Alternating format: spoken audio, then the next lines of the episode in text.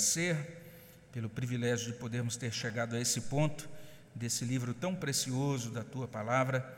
Obrigado a Deus pelo privilégio de conhecermos esta revelação do Senhor no livro de Jó. Pedimos que o Senhor nos abençoe na meditação de hoje, que o Senhor conduza o nosso entendimento e o nosso coração, que o Senhor mesmo nos mantenha cativos, ó Deus, ao Senhor, enquanto olhamos e ouvimos esta exposição da tua palavra. Ó Deus, abençoa para que sejam momentos em que o teu Espírito fale aos nossos corações, é o que pedimos no nome de Jesus. Amém, Senhor Deus. Nós poderíamos intitular este sermão de As Bênçãos Divinas para a Vida Comum.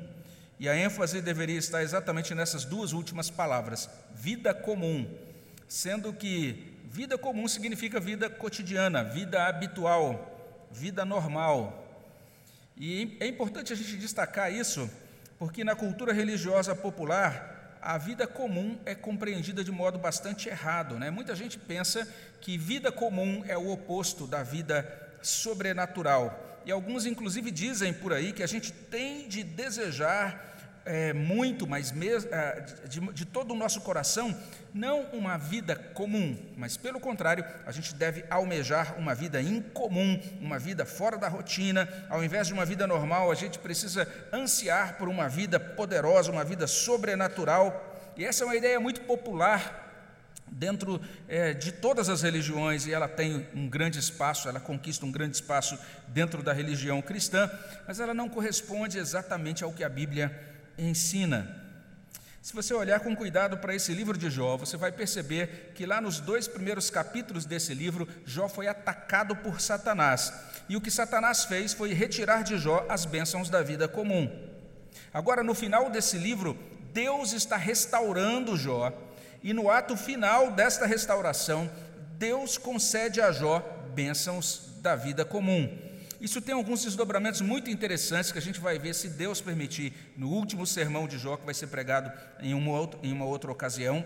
Mas fica claro aqui no texto que Deus está restaurando a vida comum de Jó, como lemos no verso 10. Mudou o Senhor a sorte de Jó quando este orava pelos seus amigos, e o Senhor deu-lhe o dobro de tudo o que antes possuíra. Estas coisas que Deus concede nesse ato final da restauração de Jó são as bênçãos da vida comum. E o texto vai prosseguir informando então três bênçãos que o Senhor concede a Jó, aqui nesse trecho que nós lemos. Primeiro, ele concede a Jó a bênção social, verso 11. Depois, ele concede a Jó a bênção econômica, verso 12. E por fim, ele concede a Jó nova família e vida longa, nos versos 13 até o verso 17. Então vejamos aqui no verso 11 que Deus concede a Jó bênção social. Se antes, nos versos 5 e 6, Deus restaura Jó a intimidade com ele, né? agora Jó vai poder novamente se aproximar de Deus, sentindo, percebendo, é, tendo essa convicção de que Deus é favorável a ele, que Deus está junto dele em graça e em favor. Agora, nesse verso 11, Deus opera esse favorecimento, essa mudança de coração das pessoas para com Jó. Deus está operando a restauração social dele.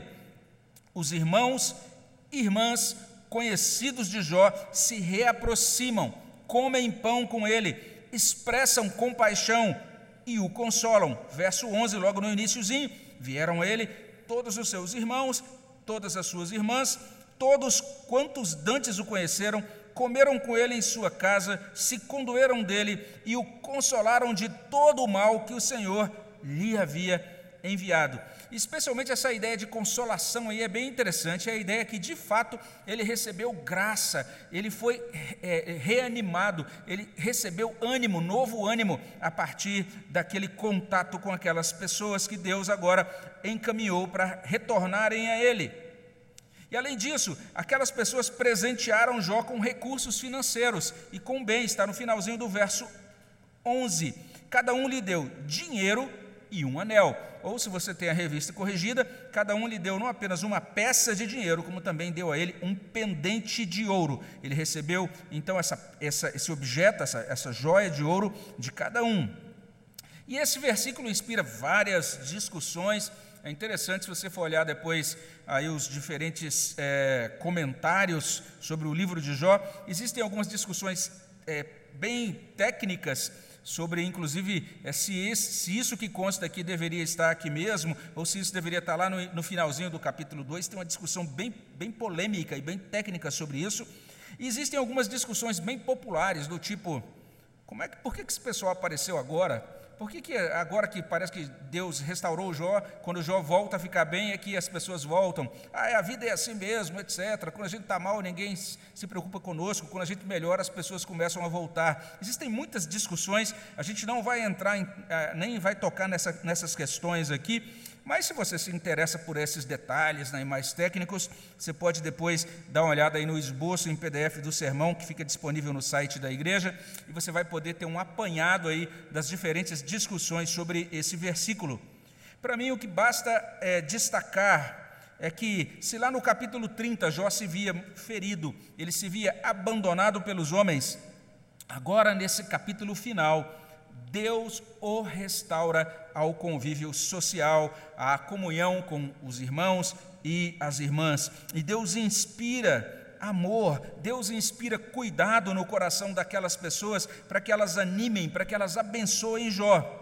Assim, se antes Jó se sentia desprezado, agora nesse final do livro ele se sente novamente recebido, acolhido, querido por aquelas pessoas. E isto, ou seja, sentir-se ligado a outras pessoas, sentir-se querido por outras pessoas, a Bíblia está informando, isto é bênção de Deus. Foi Deus quem concedeu isso. Isso aconteceu porque Deus mudou a sorte de Jó. Deus reconfigurou agora as relações sociais de Jó bênção para a vida comum. Essa é uma bênção que ganha muito corpo na vida da igreja, como a gente vê lá naquele hino 182, que diz assim: Que grande bênção é estarem com amor, irmãos ligados pela fé, louvando ao Salvador. E lá no, na segunda estrofe daquele hino diz assim: O mundo observará tão santa e doce paz e admirado ficará com a bênção que ela traz. Então, essa bênção de você conviver com outras pessoas, de você poder ter paz com essas outras pessoas e de você então ser abençoado nessa convivência. Deus concedeu a Jó a bênção social. E além disso, em segundo lugar, Deus concedeu a ele a bênção econômica. O verso 10, na, na parte final, já menciona isso, né? já diz que Deus dobrou o patrimônio de Jó, consta lá: o Senhor deu-lhe o dobro de tudo o que antes possuíra. Mas agora no verso 12, esta bênção econômica e essa bênção financeira é mostrada com mais detalhes. Assim abençoou o Senhor o último estado de Jó, mais do que o primeiro, porque veio a ter 14 mil ovelhas, 6 mil camelos, mil juntas de bois e mil jumentas. E se você der uma olhada lá no capítulo 1, verso 3, você vai ver que ele tinha exatamente metade desse patrimônio lá no início: 7 mil ovelhas, 3 mil camelos, 500 juntas de bois e 500 jumentas. Esse era o patrimônio de Jó no início, agora esse patrimônio está dobrado no fim do livro. Qual é a doutrina aqui? E alguns dizem: ah, a doutrina é essa, Deus nos dá em dobro quando ele nos restaura. Não é exatamente essa a doutrina aqui. O que a gente encontra nessa experiência de Jó é algo que combina muito perfeitamente com aquele dito de Salomão em Provérbios 10, 22. A bênção do Senhor enriquece e com ela ele não traz desgosto, ou seja, Deus é soberano sobre a nossa prosperidade. Deus reconfigurou a situação de Jó, reerguendo-o economicamente, financeiramente. E se antes, lá em 1 3, Jó era tido como o maior de todos os do Oriente. Quanto mais agora, ele tinha, agora ele tem o dobro daquele patrimônio inicial. Quando lemos o Novo Testamento, especialmente 1 Timóteo 6, verso 9, lá o apóstolo Paulo vai dizer o seguinte: que se você empenha a sua vida, se você coloca como centro da sua vida, como alvo principal, como objetivo principal, aquilo que faz você dormir e acordar pensando naquilo, sonhando com aquilo, ansiando por aquilo, se você coloca no centro obter ganho econômico e financeiro, você está com seu, a sua prioridade errada. Paulo diz assim em 1 Timóteo 6,9: Os que querem ficar ricos caem em tentação e cilada, e em muitas concupiscências insensatas e perniciosas, as quais afogam os homens na ruína e perdição. Ao mesmo tempo, essa escritura, a palavra de Deus ensina o seguinte: que Deus pode abençoar uma pessoa com riqueza. E quando Paulo escreve, inclusive, aquela carta lá no Novo Testamento a Timóteo, certamente haviam ricos ou havia ricos na igreja pastoreada por Timóteo porque aquele jovem pastor, ele tinha de exortar aqueles ricos que eram membros da igreja dele a serem generosos, a não colocarem a confiança deles nas riquezas. Basta você conferir depois 1 Timóteo 6, 17 e 18.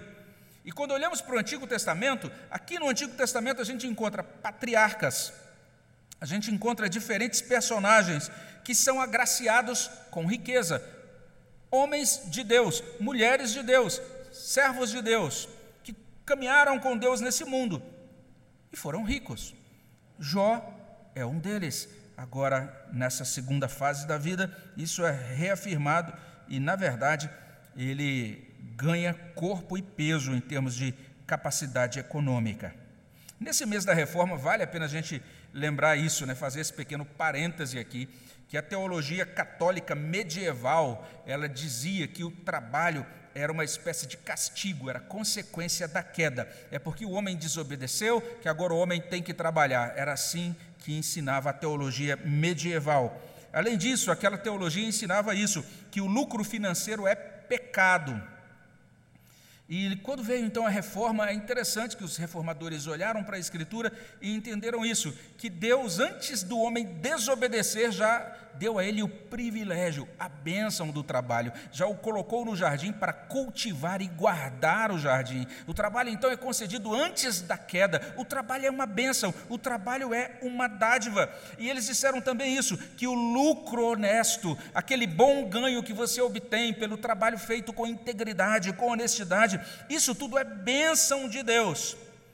Então, de certo modo, a gente precisa entender que esse não é um texto que ensina nenhuma teologia de prosperidade, como se todos os crentes tivessem de ser ricos, mas esse texto está falando: Deus é soberano, Ele é o Deus da providência, Ele é o Deus que dá pão cotidiano a todos os seus filhos, e Ele é o Deus que distribui riqueza ou pobreza conforme a sua sábia vontade, como a gente, como Ele fez com Jó, porque Jó passou por então um período sem nada, em que ele perdeu tudo e a Bíblia fala muito sobre isso, especialmente em 1 Crônicas 29, verso 12: Riquezas e glórias vêm de ti, tu dominas sobre tudo, na tua mão há força e poder, contigo está o engrandecer e a tudo dar força. É o Deus que engrandece, que enriquece conforme a sua soberania.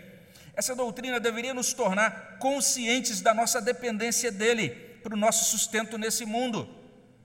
A gente deveria, à luz dessa doutrina, dar glória a Deus pelo sustento que Ele nos dá cotidiano.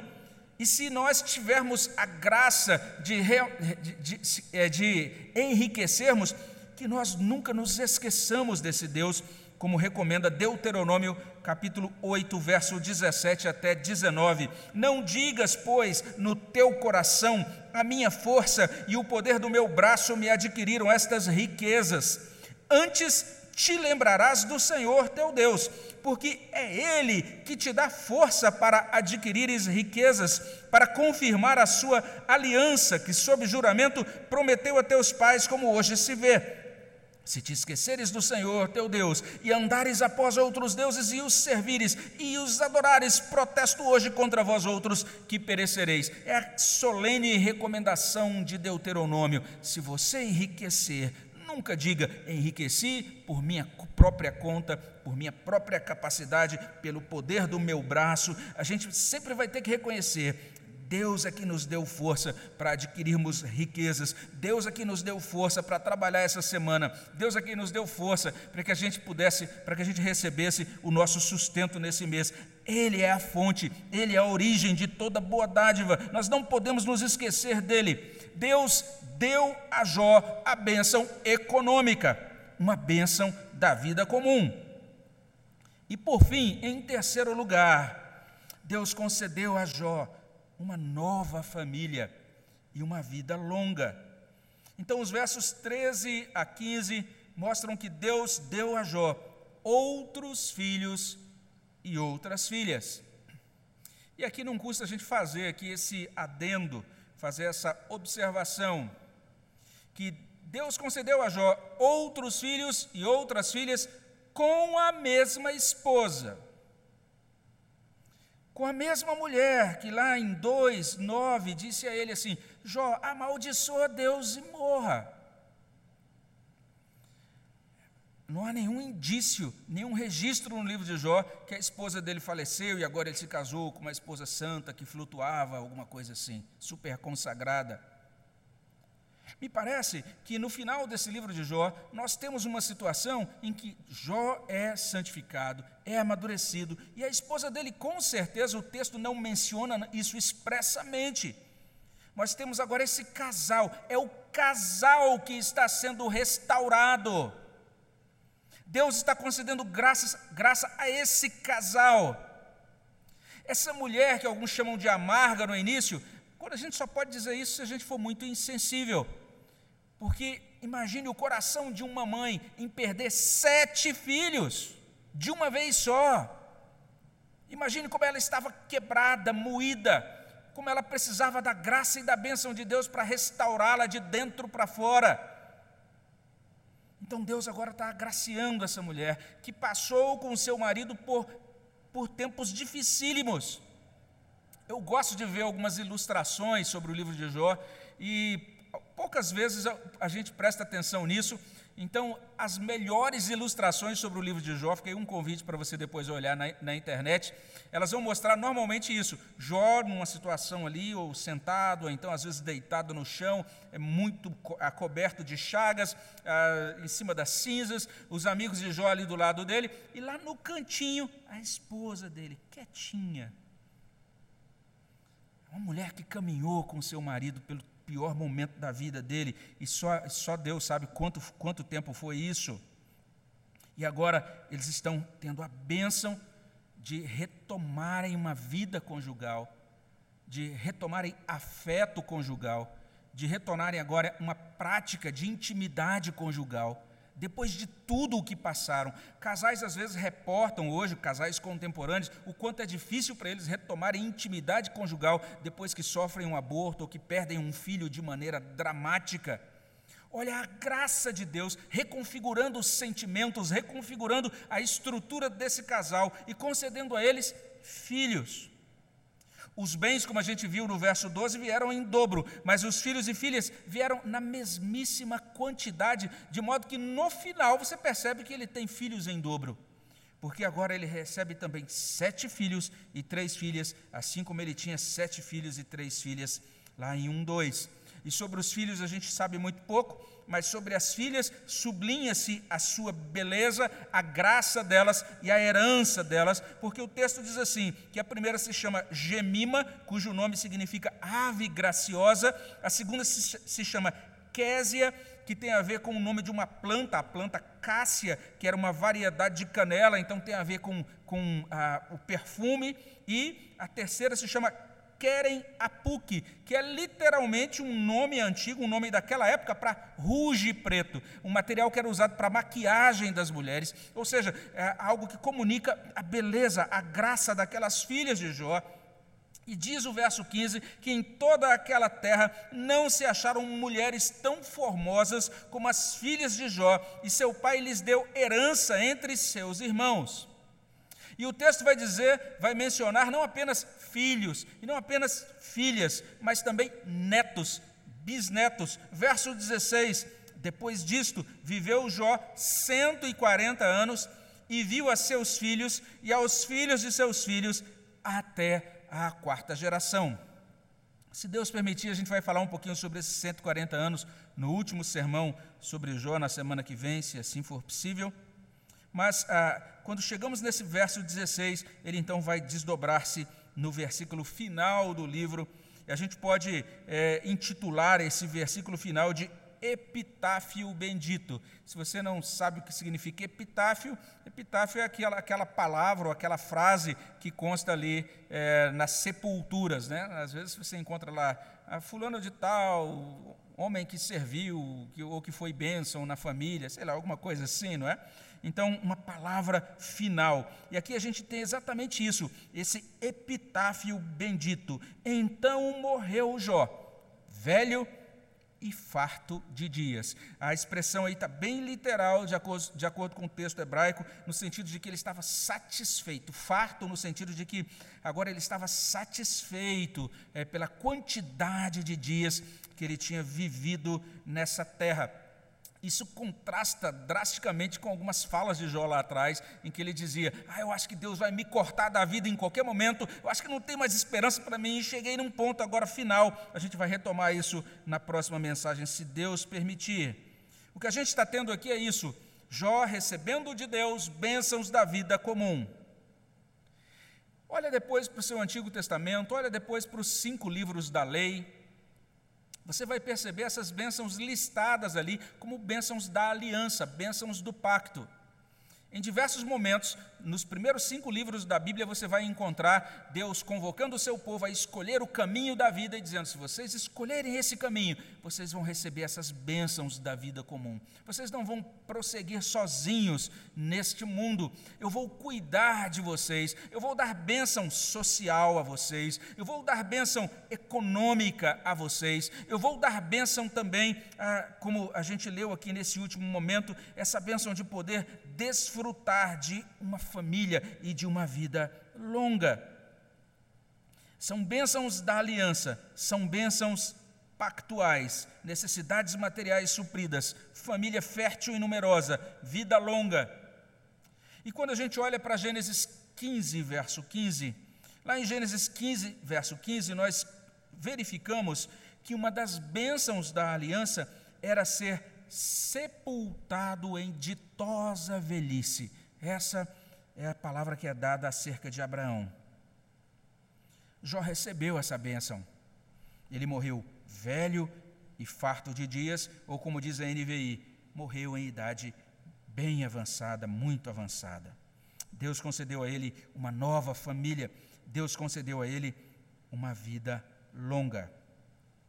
Se a gente chegou até aqui, a gente, a gente já pode concluir, entendendo que Deus concedeu a ele, então, bênção social, bênção econômica, nova família, vida longa, trocando em miúdos, a vida comum de Jó foi restaurada.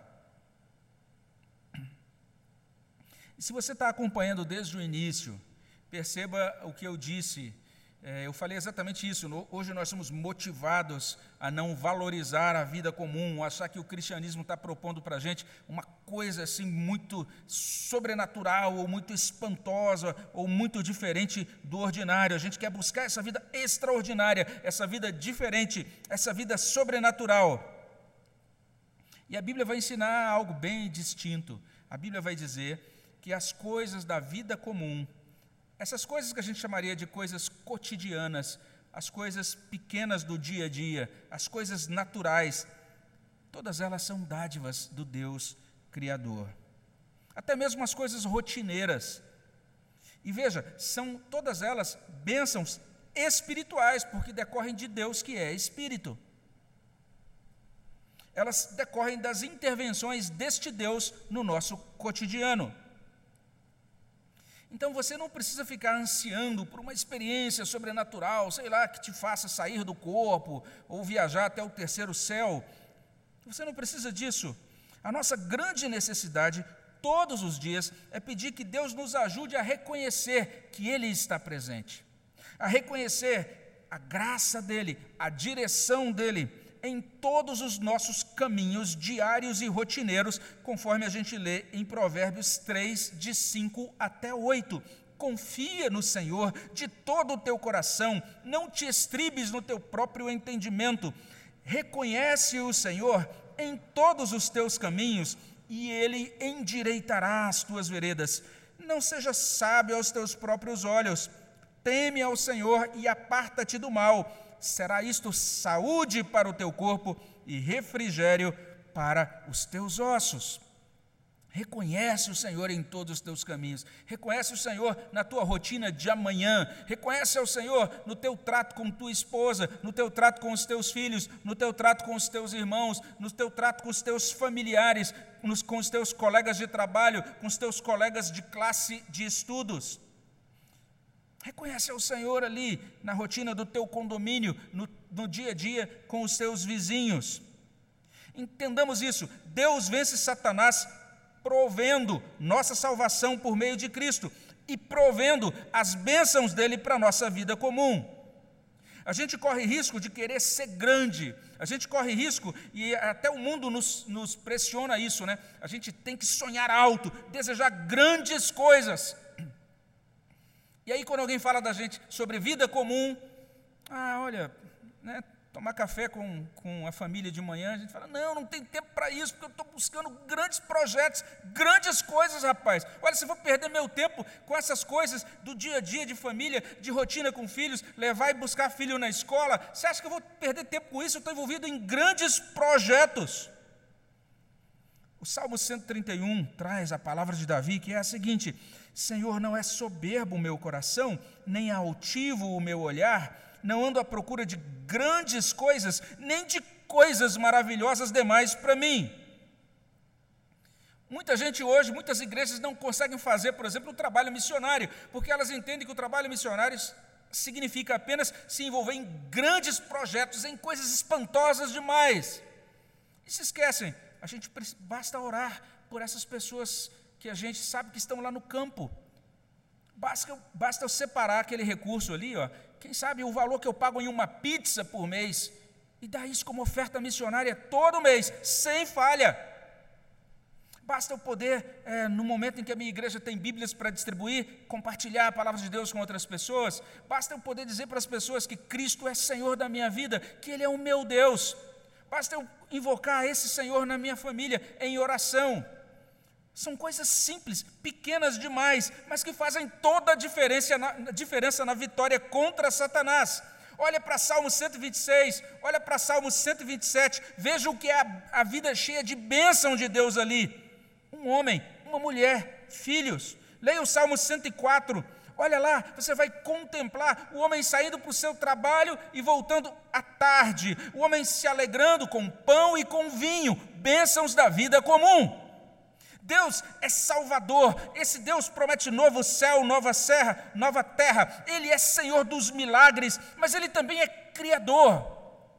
É o Senhor da providência. É o Deus que abençoa as nossas coisas cotidianas, a nossa vida social, nosso sustento material, a nossa família. Se há uma coisa que essa pandemia está ensinando para a gente, é que essas coisas da vida comum, fazem muita falta. Elas são bênçãos preciosas de Deus. Pessoas estão começando a entender isso. Como faz falta poder, por exemplo, viajar com a família, visitar os parentes, tomar um café com os amigos ou comer um churrasco com eles, abraçar os netos, abraçar os bisnetos, ir e voltar para o trabalho. Que bênção que é acordar hoje. Que bênção que é respirar. Porque alguns dos nossos irmãos, nesse momento, estão instalados em aparelhos, porque não conseguem respirar. Bênçãos da vida comum. Tiago 1,17 vai dizer isso: toda boa dádiva, todo dom perfeito são lá do alto, descendo do Pai das luzes, em quem não pode existir variação ou sombra de mudança. E a gente ainda vai voltar, como eu disse, esse capítulo de Jó em outra ocasião, em uma última vez, se Deus permitir. Mas por hora, eu acho que já devemos ter claro na nossa mente esse chamado para que a gente reconheça que todas essas boas dádivas da vida comum vêm dele. O chamado que temos aqui é para que a gente não se esqueça dele. Em cada refeição que a gente toma, em cada manhã que a gente levanta, em cada noite antes de dormir, que nós sejamos movidos, motivados a nos alegrar nele, por causa das bênçãos cotidianas que ele nos dá, que nós sejamos motivados a depender dele. E aqui seguem duas notas finais, mesmo entendendo que eu já estou indo além do meu tempo. Mas eu quero dizer essas duas últimas coisas. A primeira é, mesmo entendendo que esse não é um texto que ensine a teologia da prosperidade, nós podemos e nós devemos suplicar a Deus todos os dias para que Ele abençoe a nossa vida comum. Jesus nos ensinou a fazer isso. Vamos pedir todos os dias a Ele para que Ele nos dê o pão cotidiano daquele dia. Vamos atentar para aqueles temas de oração que estão lá em Mateus 6, de 9 a 13. E se algo não vai bem na nossa vida comum, é correto, nós devemos fazer isso, nós devemos buscar a Deus com fé, suplicando que Ele nos ajude, que Ele restaure a nossa vida comum. E a segunda e última nota, vamos recuar um pouquinho, vamos olhar agora para o capítulo inteiro, olha para o capítulo 42 inteiro. As coisas estão em determinada ordem dentro desse capítulo. Primeiro, tudo começa, a restauração começa com, com, com Deus fazendo isso. Deus